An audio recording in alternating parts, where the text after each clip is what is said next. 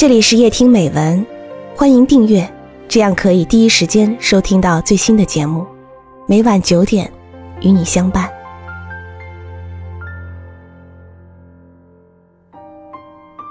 快乐无价，作者孙东。一位朋友告诉我这样一件事，说是他的小女儿太傻，竟拿电动玩具汽车跟幼儿园的小朋友换回一只纸风筝。确实，玩具汽车的价钱要比纸风筝高得多，但这位朋友不知道，他的女儿换回的是快乐，而快乐是无价的。在很小的时候，我也曾这样傻过。有一天在放学的路上，一个陌生小女孩的一只小小红蜻蜓吸引了我的目光。那只红蜻蜓在我眼里是那样的美丽，那样的可爱，又是那样的不可多得。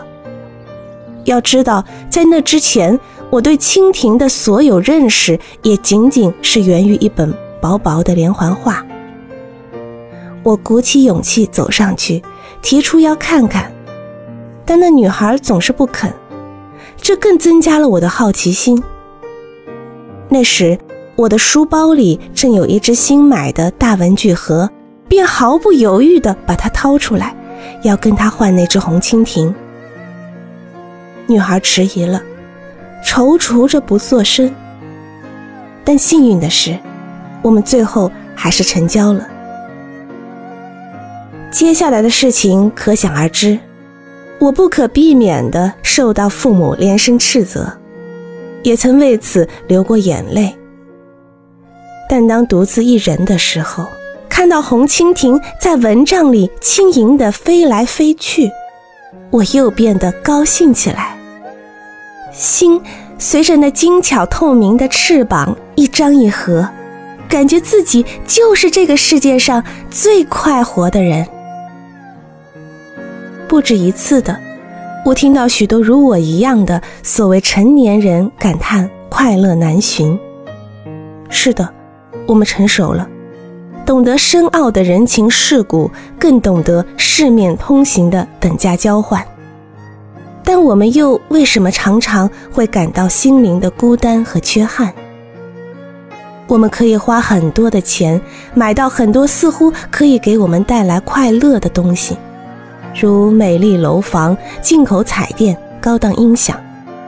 但我们又为什么始终难把快乐买到？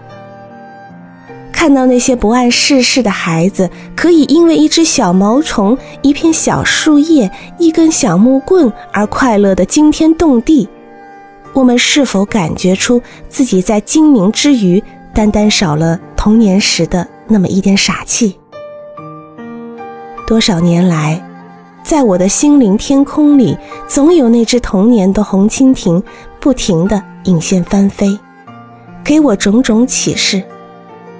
其实，真正的快乐无需豪华，无需刻意雕琢，更容不得世俗的价值取向。